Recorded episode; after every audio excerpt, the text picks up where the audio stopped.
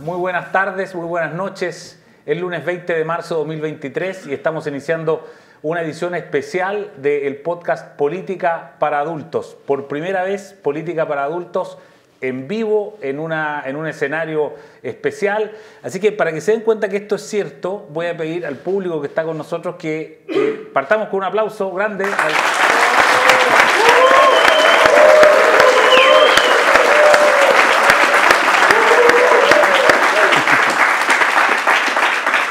Como ven, un público eh, masivo y entusiasta, así es que eso está muy bien. Estamos, por cierto, como cada lunes con Pepe Out y Jaime Belolio. Y hoy día eh, me daban ganas, muchachos, eh, de en vez de decir que estábamos en nuestro podcast Política para Adultos, dije estamos en Política para Indultos, porque parece que ser el único tema que puede existir es ese. Y de hecho, no, no, tenemos otra opción que partir con ese tema. Pepe, Jaime. La verdad es que en, las últimas 24 horas nomás el tema ha, como que revivido. Eh, fíjense que eh, el, subsecretario Monsalve eh, dijo que el presidente había conocido los antecedentes de los indultos, de los indultados que están siendo cuestionados, la ministra poniendo, digamos, en cuestión lo que había dicho originalmente la ministra Camila Vallejo, que había dicho si hubiese tenido todos los antecedentes habría actuado distinto. Lo mismo dice el ministro de Justicia, que el presidente sí conocía.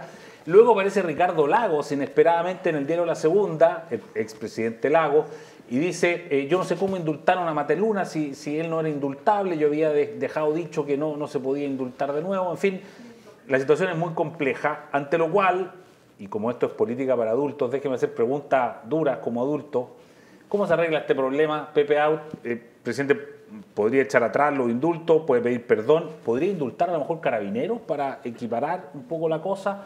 ¿Cómo sale de esto, Pepe? Yo creo que el presidente Boric está en un callejón sin salida, porque optaron primero por decir que se trataba de una desprolijidad.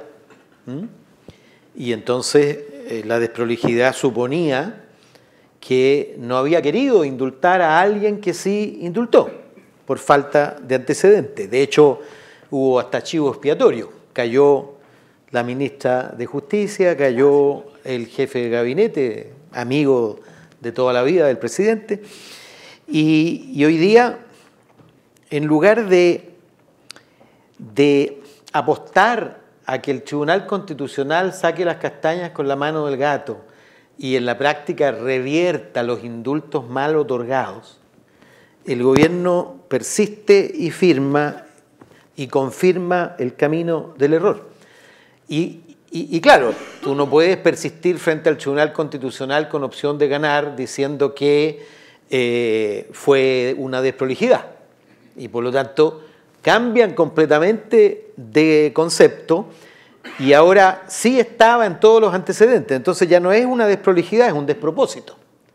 Porque a ningún ciudadano ordinario le parece razonable que en el contexto de amnistía o indulto por estallido, es decir, contextualizado, el presidente tenía en la cabeza, me imagino yo, eh, por lo que me han contado, eh, tenía en la cabeza decir, bueno, ya es hora de pasar página.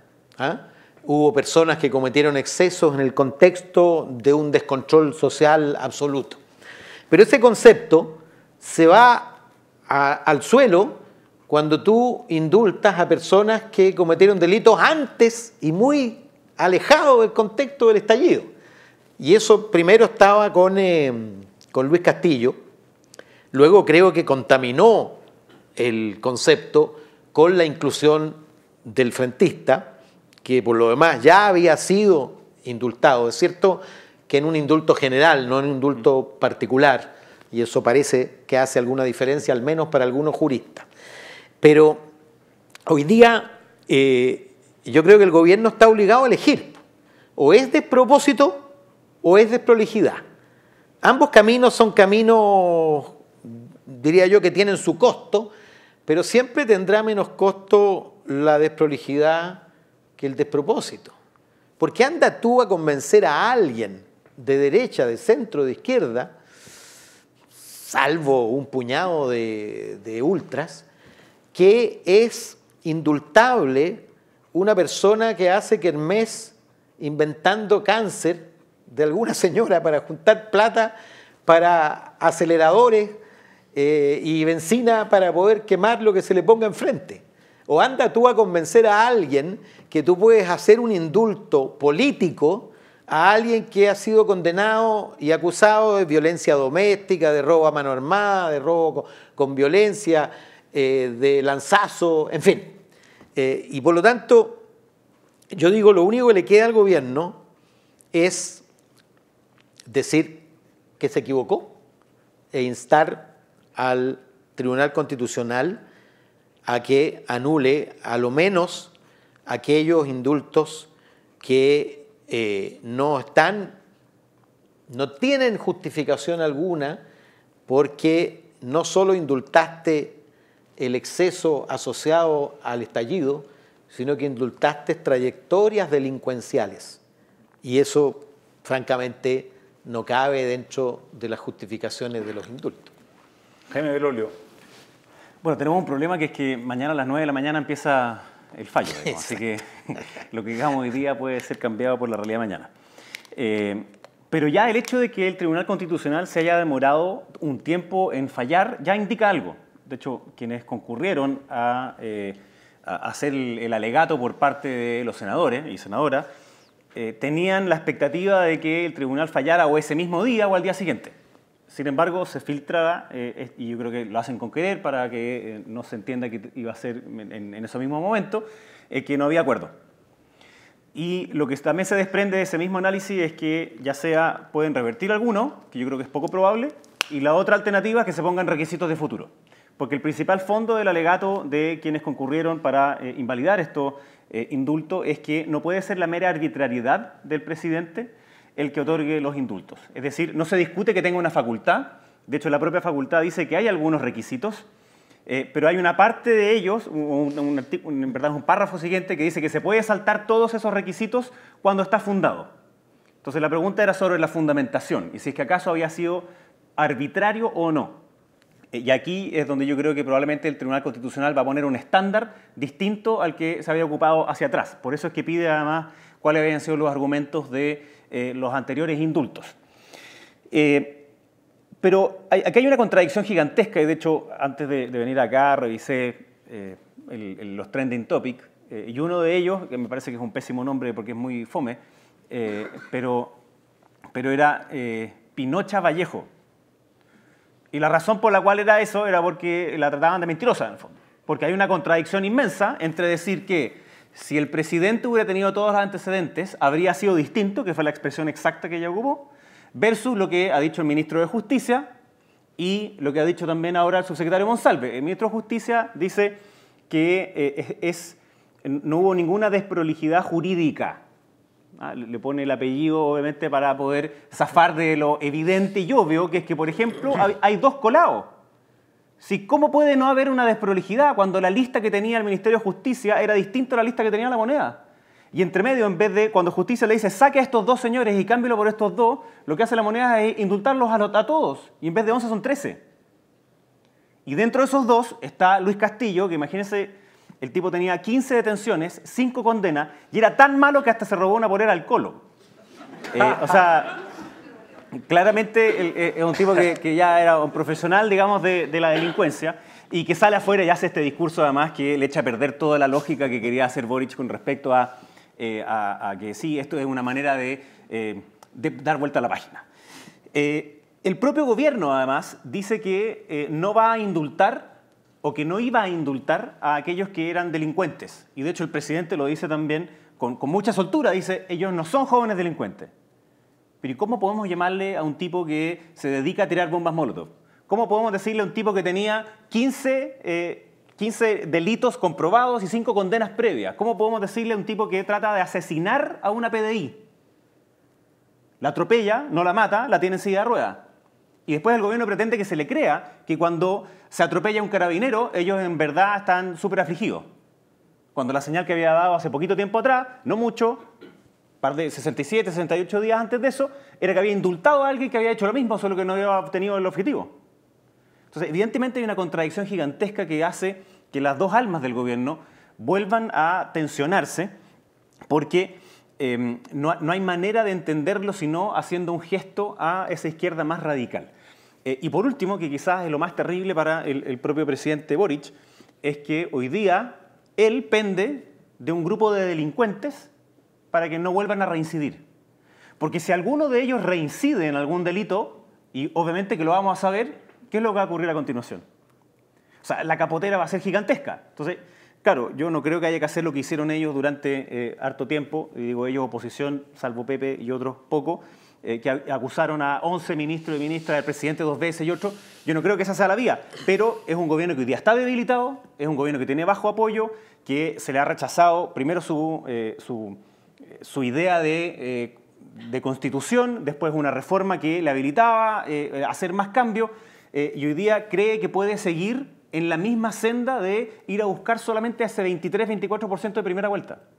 Están profundamente equivocados y el volver a, rescatar los indultos, a pesar de que ellos no querían hacerlo, los vuelve a meter dentro de un loop que es completamente contradictorio con la prioridad de las personas, que es la seguridad. Pepe, mañana efectivamente se, vamos a tener el desenlace de este tema de los indultos, desenlace jurídico, si uno quiere, ¿no? con el Tribunal Constitucional, porque sabemos que la política eh, y la opinión pública van a, a, una velocidad, a un ritmo propio. Pero va a ocurrir otra cosa, y es que mañana se vota en el Congreso este proyecto de autopréstamo, que es una especie de eufemismo de retiro, como una especie de retiro em, oculto, escondido, y todo esto con esta especie de amenaza eh, de Pamela Giles, que ya lo ha difundido por todos lados, de que en abril sí o sí se presenta o se empieza a tramitar eh, eh, un sexto retiro y, sabemos que esa otra, es, esa otra herida, eh, que sabemos que los retiros trajeron inflación y una serie de otras cosas, podría abrirse mañana. ¿Cómo estás viendo tú el tema este del, del autopréstamo y de los retiros en general? Pero cerramos el, el, el, punto anterior porque, porque esto que ocurrió está llevando a una reflexión similar a la que tuvimos cuando, ¿se acuerdan ustedes? Una jueza eh, entrega la libertad condicional a un tipo que vuelve a su casa y termina asesinando a su hijastra. Y, y, yo participé en una comisión investigadora sobre eso, y el tema crucial era justamente si había o no había criterios objetivos, y la obediencia o no, o lo vinculante o no que era el informe de gendarmería, respecto de la voluntad y capacidad de reinserción social de la persona que experimentaba libertad condicional. Y todo indica que en materia de libertad condicional hay que hacer un, un, juzgado que, específico que estudia la trayectoria y sigue durante toda la condena de, manera que eh, con antecedentes en mano establezca la posibilidad o no de reinserción. Y lo mismo vale para, para el indulto. Yo no creo que el indulto pueda permanecer del mismo modo en que se encuentra en el debate constitucional que viene. O desaparece por completo o, se establecen circunstancias exigibles para la concesión del indulto. Eh, yo soy un especialista en retiros, tú sabes. Eh, eh, voté, fui el único opositor que votó en contra del primer retiro y del resto de los retiros. Fuimos solo 11 o 12, no sé si estaba Jaime, estaba en el retiro propuesto por el presidente Piñera, que fue el segundo retiro, eh, propuesto por supuesto cuando ya había un proyecto de retiro sobre la tabla. Eh, el, el proyecto que se vota mañana tiene dos dimensiones en relación con el retiro. Tiene la dimensión de ensayo general, de la votación de retiro y tiene la dimensión de dolca, es decir, de sucedáneo del retiro. Para algunos es, si aprobamos esto, desahogamos el retiro que viene, y para otros es, veamos si tenemos la fuerza para aprobar este para mañana, en abril, ir por todo. Eh, eh, y yo creo que finalmente la dimensión predominante es la segunda. Y por lo tanto, si se aprueba esto, que tiene varias versiones. ¿ah? Tiene una versión bastante, porque es la fusión de varios proyectos. Y había unos más limitados, hasta que en un contexto distinto pudieran parecer hasta razonables, y otros que son sucedáneos del retiro. Eh, entonces depende también de cómo es que se aprueba, si se aprueba en su concepto más limitado y restringido o en el concepto más amplio eh, cercano al retiro. Pero, pero tú no vas a detener a Pamela Giles y su, y su leitmotiv en política. Ella ha hecho de los retiros su, su construcción política, su personaje político.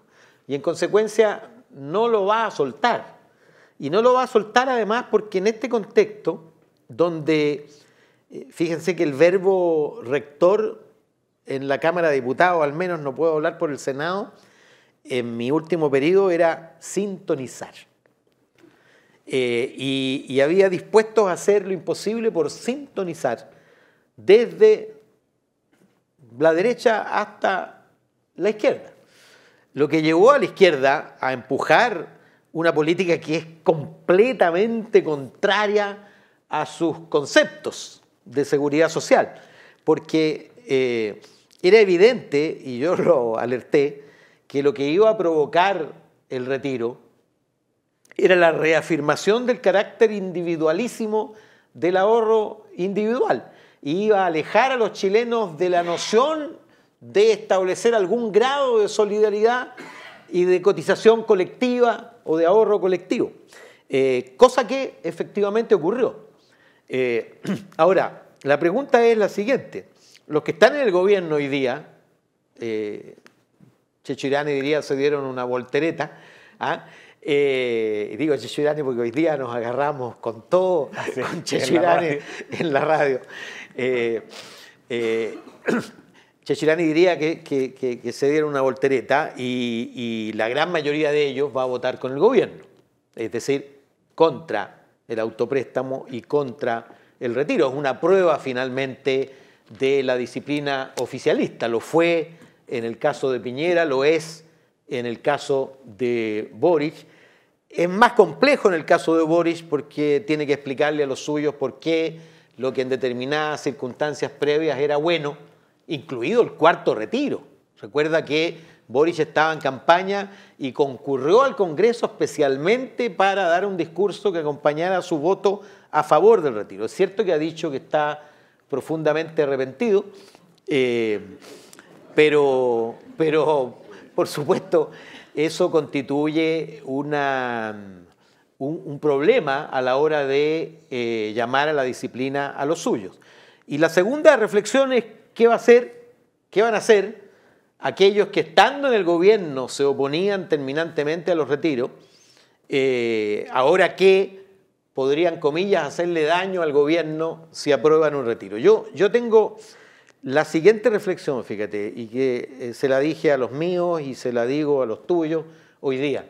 No se puede ser personas distintas cuando se gobierna que cuando se está en oposición.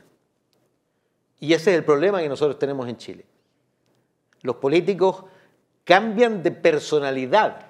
No se trata de que tú no adaptes, naturalmente es distinto estar en el gobierno que estar en la oposición, pero no se puede pensar distinto, no se puede pensar que determinadas cosas le hacen bien al país cuando estás en el gobierno y le hacen mal al país cuando estás en oposición. Jaime Belolio, los retiros, sí, el autopréstamo. Solo una cosa que me quedó de, de lo que decía Pepe de antes. Eh, de, los ocho que se reclamaron en el Tribunal Constitucional de los indultados, seis venían con informe negativo de Gendarmería. Eh, y, de los seis, cinco al menos decía expresamente que no se recomendaba porque no tenía todavía eh, la conciencia suficiente como para poder reinsertarse en la sociedad. y, y, además ellos, y yo creo que eso es importante, fueron escogidos con pinza en el sentido de que eran de grupos activistas de distintos lugares. De hecho, están repartidos geográficamente eh, y, claro, uno no lo conocía, pero, pero eran grupos ultras que estaban en distintas partes, entonces fue como una señal de querer buscar a un, como un, arquetipo. eran varios de, Iquique, eran dos, o tres de Iquique, dos, o tres de Santiago, dos de Valparaíso. Algunos amigos de Hugo Gutiérrez y otros así. O sea, no es evidente, digamos, ahí cuál, cuál, cuál, es la lógica de cómo quería hacerse, eh, cómo quería hacerse esto. Vamos a esto. Eh, yo creo que tiene razón Pepe, que, pero yo, más, más que café dolca, eh, que no es café, digamos, eh, yo diría que esto es como la versión descafeinada, porque en el fondo es el, café, es bajo el argumento hoy día que tenemos una economía que va a la baja, que el empleo no crece, que la inversión se desploma, que el, alza del costo de la vida sigue alto, el precio de las cosas, que eh, bueno, hoy día por la mañana más escuché a mi profesor Vittorio Corvo, así que quedé más, mejor informado para decir estas cosas eh, que antes. Eh, y, entonces eso hace que hoy día lo estén pasando más mal las personas, sumado a otra cosa que, la hemos conversado nosotros antes, que es que la, em, proyección de futuro de las personas hoy día es muy corta. En un estudio antropológico que, que me tocó hacer en la Universidad Andrés Bello, veíamos que esa proyección era en torno a tres meses. O sea, el futuro para las personas son tres meses como que tiene una tasa de descuento infinita en términos económicos. Y si son tres meses, entonces, ¿qué me importa la jubilación en 40 años más? Lo que me importa es la plata del día. 40 años más, bueno, allá vemos. Entonces, en esa, esa lógica también permea la política. Y hoy día son varios parlamentarios de eh, oposición que dicen, mira, ellos nos hicieron mucho daño en época electoral jugando con los retiros, y entonces, ¿por qué nosotros no podemos hacerlo? El 7 de mayo tenemos una elección. Entonces, que ahora ellos sean los que tengan la contra de la ciudadanía, porque van a tener que salir a explicar que esos grandes discursos, y que además eran muy grandilocuentes, eh, ahora en verdad tienen que tragárselos porque era verdad que quienes dijimos desde el inicio, y que nos amenazaron de muerte y otras muchas cosas más, que esto iba a generar inflación, era verdad. no era que viene el cuco y no pasó nada, sino que era, era completamente, completamente cierto. Em, hay otra cosa que yo creo que, Pamela Giles lo hace eh, brillantemente.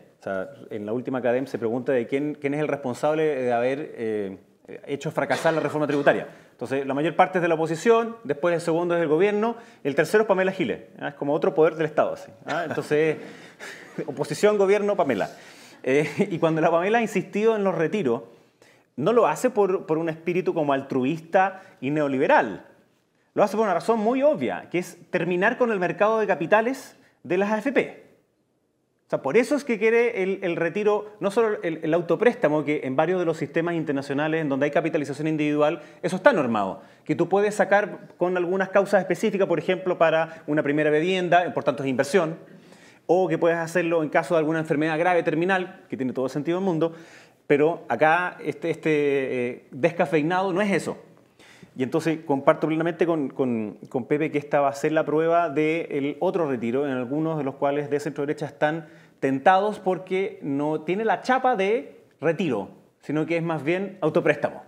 Tentado de votarlo a favor. Tentado de votarlo a favor, ya sea por la línea política de decir el gobierno nos hizo esto y por tanto esta es mi manera como de eh, no voy a decir venganza, pero, pero casi. y en la otra es, hoy día la gente necesita ese dinero eh, efectivo que las cuentas corrientes que antes estaban muy arriba, particularmente las del Banco Estado y otros, han ido decayendo, la demanda agregada bajó, eso es bastante eh, evidente, se contrajo, pero hay necesidad y hay cada vez más personas que te dicen, necesito lucas para llegar a final de mes. Entonces hay una necesidad de sintonía, con lo cual argumentan en torno a que esto no es un retiro, ¿Ah? Esto es un autopréstamo, entonces en el fondo tenés que devolverlo, pero es un autopréstamo que no se devuelve, o sea, en verdad es un retiro. Oye, sí, Pepe. Eh, hay un tema que tiene que resolver el gobierno con la conducción de la Cámara. Eh, si eh, apura el trámite del, a esta altura, creo que se llama sexto retiro. Sexto retiro. Se cuentan los fracasados también. Sí, sí, sí va a ingresar a trámite en abril, el mismo día que se cumple el año, te aseguro, Pamela Giles con dos diputados del Partido de la Gente, con dos diputados de la oposición de Chile Vamos eh, y, un par de diputados de izquierda van a presentar este proyecto. ¿ah? Y, y la pregunta que tiene que responderse rápidamente el gobierno con la conducción de la Cámara es si lo apura o lo retrasa. Es decir, si lo apura para despejarlo inmediatamente en abril. Antes de la elección del 7 de mayo. Exacto, lo que a mi juicio igual te deja muy cerca, ¿ah? eh, o lo retrasa para que se discute y vote después de, después de mayo, que sería lo razonable a mi juicio si tú quieres que efectivamente el riesgo de aprobar esta pésima política eh, lo conjures. Porque declar, declararlo inadmisible no es opción. O sea, lo, van a declarar inadmisible, lo, ha hecho siempre el Congreso. la mesa. Otra cosa es lo que pasa después, digamos. Entonces, eh, y en eso hicieron una trampa. Se vota la admisibilidad. Claro, la, admisibilidad de un proyecto se vota y se vota por simple mayoría.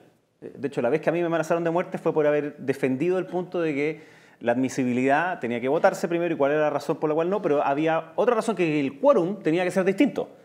Porque si tú estás declarando que algo que era de quórum dos tercios en verdad lo declaras admisible por un quórum de la mitad, estás haciendo una trampa, digamos. Eh, pero esa fue la fórmula vista para poder hacer permanentemente los cambios eh, constitucionales y, hoy día va a pasar lo mismo. Lo van a declarar admisible, se va a votar y ese sí que va a ser el primer testeo, es como la primaria. ¿ah? Entonces van a votar si es admisible o no admisible y ahí el argumento de muchos es decir, bueno, dejemos que se discuta, no nos cerremos a discutir estos temas. Claro. Eh, y entonces va, va a ser admisible y a continuación va a venir el tema de fondo.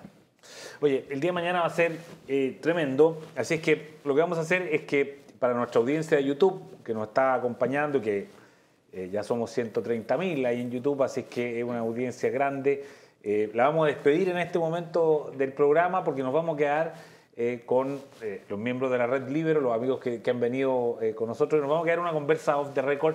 Así es que muchas gracias, Pepe. Muchas gracias, Jaime. Solo una palabrita. A ver.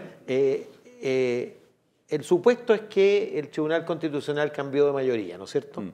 Por lo de mañana, lo de eh, los indultos, ¿ya? Porque el presidente pudo nombrar a, un par de miembros y además tiene la presidencia y en el caso de empate el voto dirimente de la presidenta. Sin embargo, hay un cuestionamiento de larga data a la politización del Tribunal Constitucional.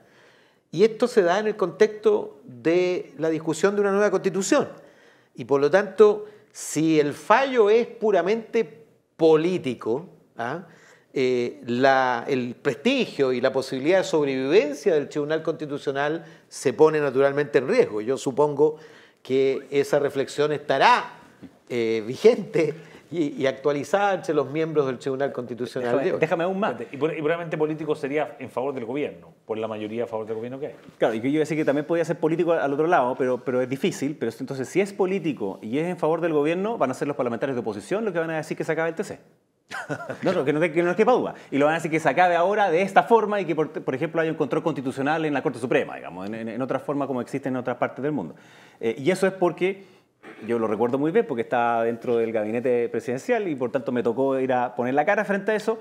El Tribunal Constitucional en el tercer retiro eh, dijo que, fue en el tercero, dijo que eh, no admitió a trámite nuestro requerimiento y no, lo conocimos eso a través de los matinales, donde el presidente del Tribunal Constitucional fue a los matinales y nos dijo a todos que ni siquiera lo iba a ver porque algo que había que hacer con la gente. Cuando cese el nivel de argumentación no jurídica, evidentemente se desploma una institución que es clave para la democracia. Estamos, estamos con temas eh, no menores, ¿ah? estructurales, bien fuertes. Bueno, vamos a ver qué pasa mañana. Eh, así es que nada, pues yo le agradezco mucho. Política para Adultos en vivo. Eh, muchas gracias. Nos encontramos allá en YouTube el próximo lunes. Gracias, Pepe. Gracias, Jaime. Un aplauso. Gracias. El Libero, la realidad como no la habías visto. Haz que estos contenidos lleguen más lejos haciéndote miembro de la red Libero.